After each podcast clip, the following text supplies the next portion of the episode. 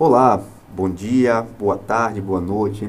Sejam todos bem-vindos ao AMEI Podcast, o podcast da Academia de Medicina de Itabuna. No episódio de hoje, falaremos sobre o câncer coloretal.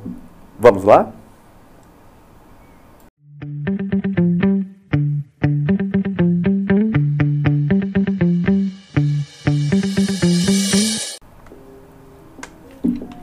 Temos a honra de termos aqui a presença do Dr. Augusto César Ferreira Lins. Ele que é médico, formado em medicina pela Escola Baiana em 1983, possui residência médica em clínica médica no Hospital de Base de Brasília, residência médica em gastroenterologia no Hospital das Clínicas em Salvador. Possui título de especialista em gastroenterologia pela Federação Brasileira de Gastroenterologia Título especialista em endoscopia digestiva pela Sociedade Brasileira de Endoscopia Digestiva e título de especialista em hepatologia pela Sociedade Brasileira de Hepatologia. Possui mestrado em saúde pública pela UFBA e UESC. E além disso, é membro titular, fundador da Academia de Medicina de Itabuna. É, quero dar as boas-vindas ao Dr. Augusto Lins, né, dizer que é uma honra ter aqui a sua presença conosco né? E hoje a gente vai falar sobre um assunto muito importante, né? que é o câncer coloretal. Né? Esse câncer, né? que é o terceiro mais frequente entre os homens, né? aí realmente após o câncer de próstata e o de pulmão. Né? Eu queria começar, doutor, a nossa conversa, né, falando, perguntando ao senhor, né, o, o que seria esse câncer coloretal, né? Como é que a gente pode definir ele? Boa tarde, Samuel. É um prazer estar aqui para falar sobre um tema de grande relevância, como é o câncer coloretal. É, e na realidade, já vou até lhe corrigir, porque os dados do Instituto Nacional do Câncer já apontam o câncer coloretal como o segundo em homem e o segundo em mulher. Então ele só perde, na realidade, para a próstata no homem e para mama em mulher. Daí você vê a grande importância, a relevância desse tema. Câncer coloretal nada menos do que é, é, um, é, um, é a neoplasia que nós chamamos, né? É o crescimento de células malignas que atinge o intestino grosso e o reto, o cólon e o reto, né? Então pode atingir o colo transverso, o sigmoide, o colo descendente, o colo ascendente e até o seco é, que é a anatomia do intestino grosso da gente. E atinge também o segmento distal, que é o reto, que é aquele segmento que tem 15 centímetros de comprimento. Sim, sim. Doutor, é, existem dados estatísticos no Brasil sobre esse, o câncer coloretal? Então, voltando aqui à estatística do Instituto Nacional do Câncer, o INCA, é, para você ter ideia, em 2020, nós tivemos 20 mil e alguma coisa, e um pedaço, 20 eh, mil homens acometidos com essa doença e 20 mil e fração também acometidos em mulheres. Vejam que não é só homem, não é só mulher, paritário, né? é, é por igual. É ambos os sexos que são acometidos praticamente em igual proporção. Uhum. É, e quais seriam as causas, doutor, desse câncer? Na realidade, nós não temos uma causa. Nós sabemos que existem fatores predisponentes, né, que precipitam, que estão ligados à prevalência desse câncer. A exemplo de alimentos é, embutidos, tipo salsicha, linguiça, enlatados, alimentos defumados, carne, a ingestão de carne em excesso. O ideal, Samuel, é que a gente apenas é, faça uso de carne em torno de 500, 500 gramas por semana. Nós fazemos isso Nossa, numa quantidade maior, né? Aqueles indivíduos que vão para a churrascaria com muita frequência e comem muita carne, é, isso não é o ideal. Então, é, os alimentos saudáveis à base de verduras, de frutas, é que realmente são melhor, são melhores aí para o intestino. Mas nós temos outras condições também que predispõem a esse câncer, o próprio sedentarismo, a obesidade, o tabagismo, o alcoolismo, tudo está ligado. Existe uma pequena proporção de indivíduos que tem uma base genética é, familiar, tem muitos casos na família. É, esse é um segmento menor em que a gente tem a genética como fator preponderante aí como causa desse câncer. Mas de uma forma geral, é, nós não temos uma etiologia.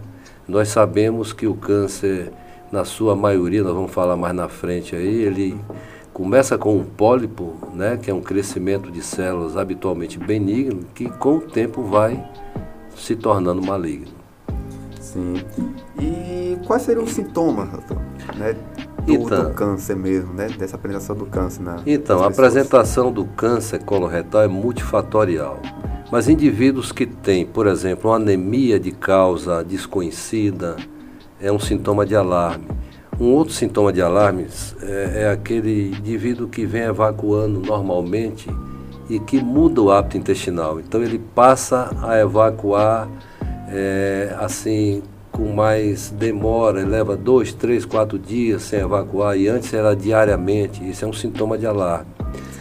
É, uma outra apresentação é a eliminação de fezes em fita, as fezes achatadas, ou a própria perda de sangue nas fezes. Então, esses são sintomas importantes que devem levar o paciente a procurar o médico.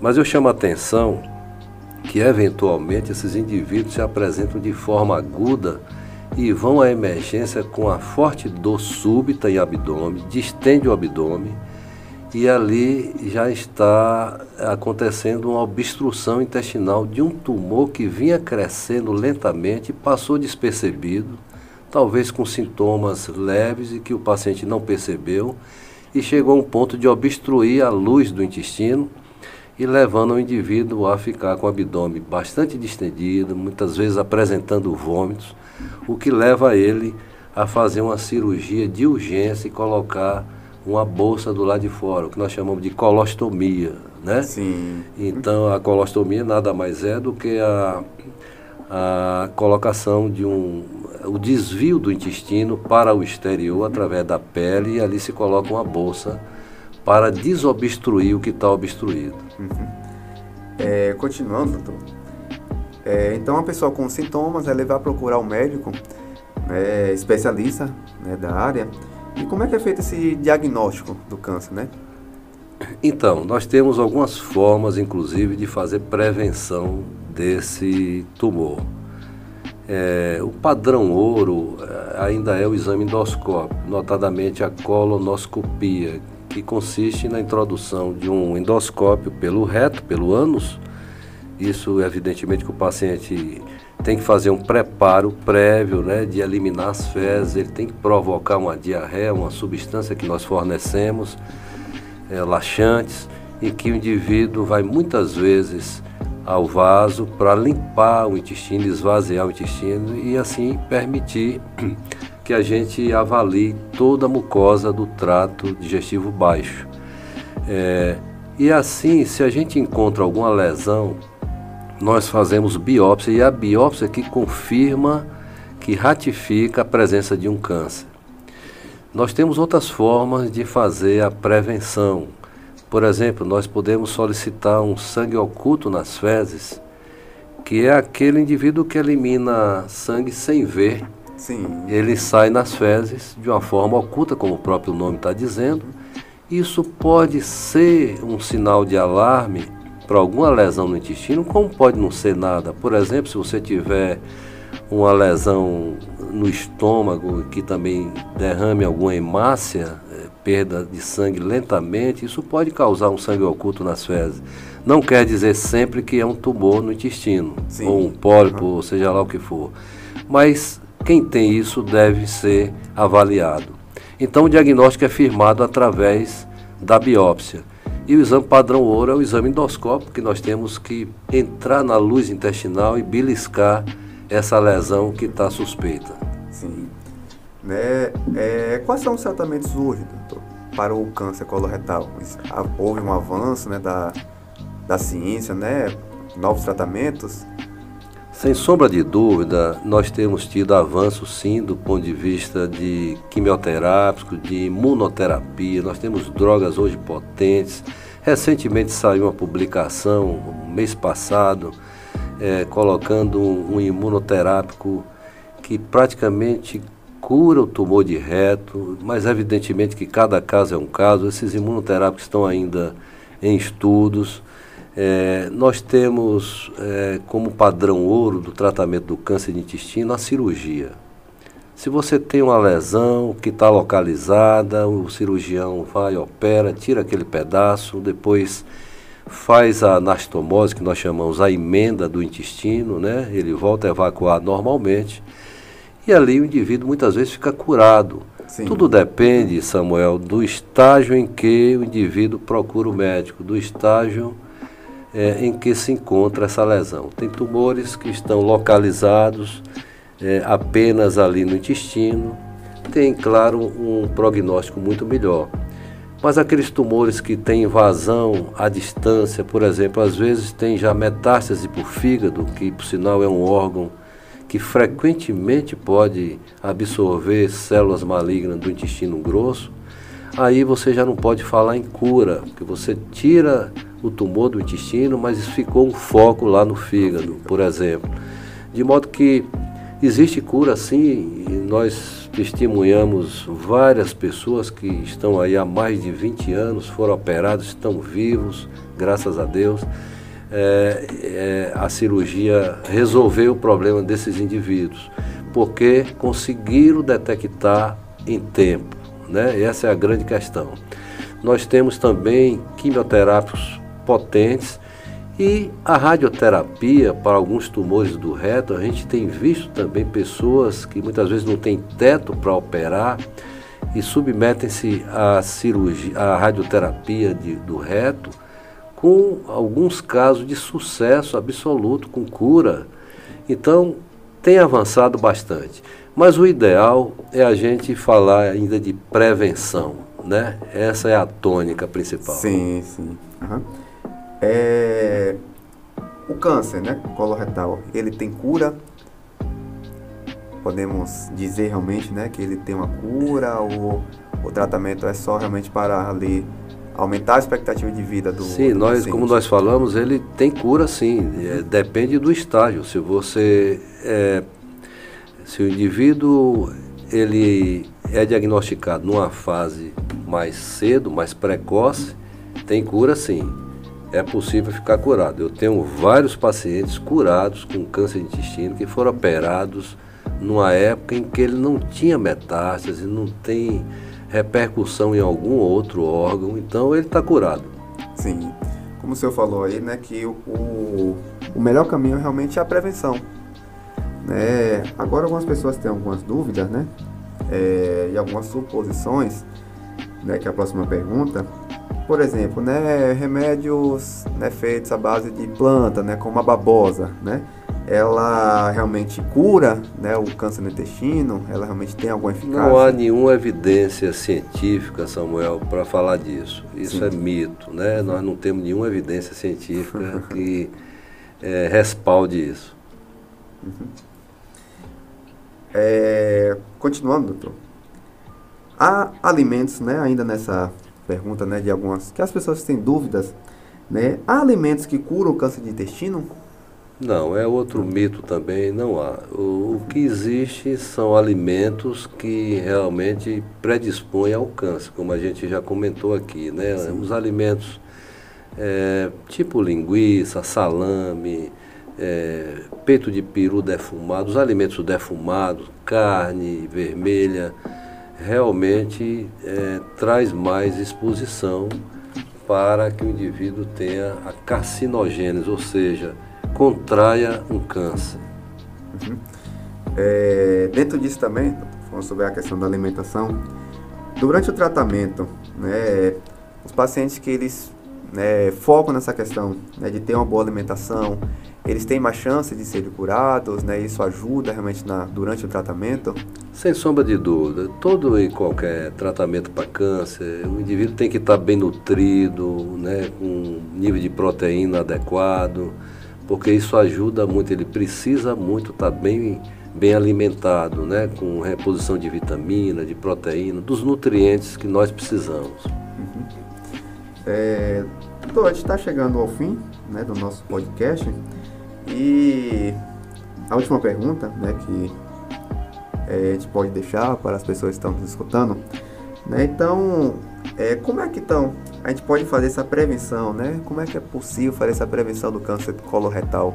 Perfeito, essa é pergunta importantíssima. Hoje, Samuel, o mundo inteiro está preocupado com a prevalência do câncer, ele tem aumentado. Recentemente, o New England Journal of Medicine, que é um periódico respeitado, internacional, publicou agora em maio uma grande preocupação que os americanos estão tendo. O câncer, é, de uma forma mais precoce, em indivíduos abaixo de 50 anos, tem aumentado. Nos últimos 15 anos ele aumentou em 10%. E por conta disso, há pouco mais de cinco anos, os americanos instituíram que o ponto de corte de idade para fazer colonoscopia não é mais 50 anos como era.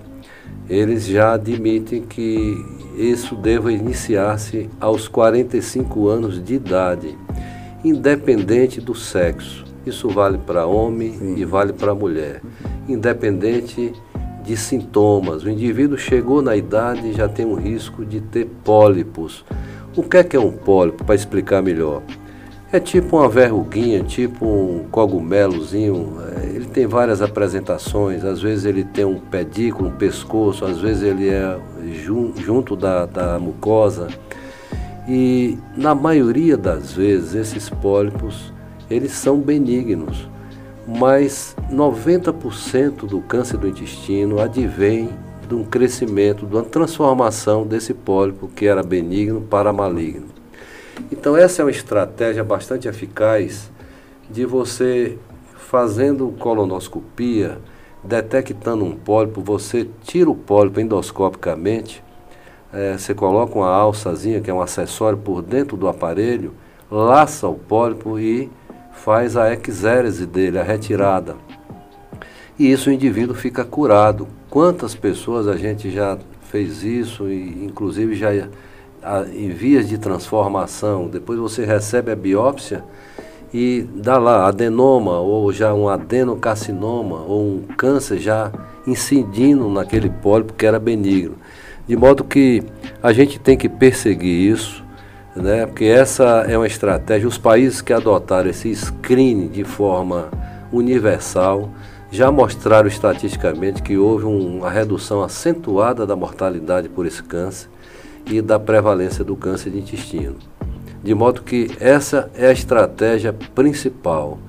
Mas nós podemos também é, fazer a pesquisa do sangue oculto nas fezes é uma forma de você filtrar alguns pacientes, lembrando que a ausência de sangue oculto positivo não tira você de fazer a colonoscopia. O indivíduo pode ter um pólipo e que ele não está derramando hemácias, não está é, liberando hemácias não está liberando sangue oculto, e aí a colonoscopia ainda assim é o padrão ouro. Sim.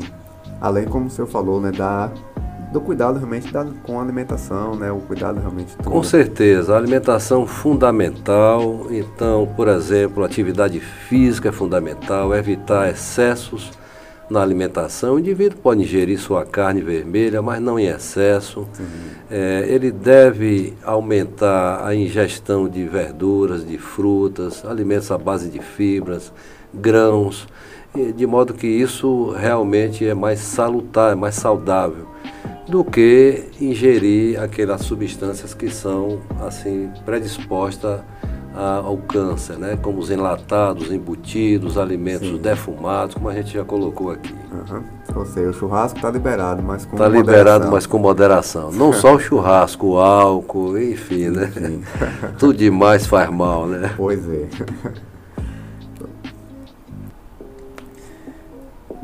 é. Chegamos ao fim do nosso podcast aqui, né, com a presença do Dr. Augusto Lins.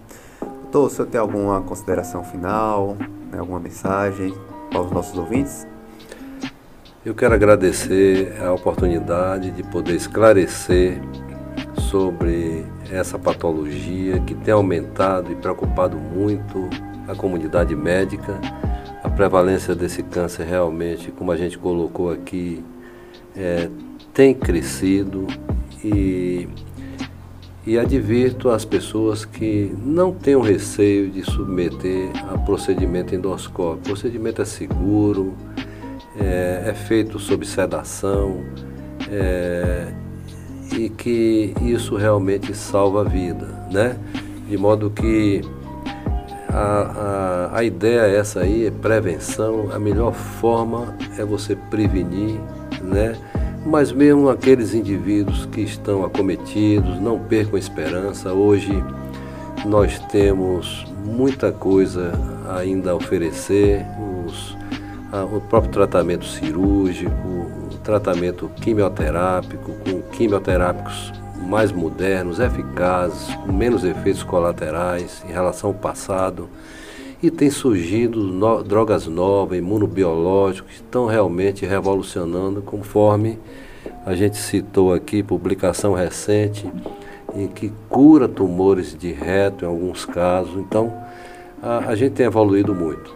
Então, eu queria deixar assim um, essa mensagem final, né, mas, sobretudo, é, enfatizando a prevenção, que é muito importante nessa doença. Sim, a mensagem realmente é prevenir mesmo.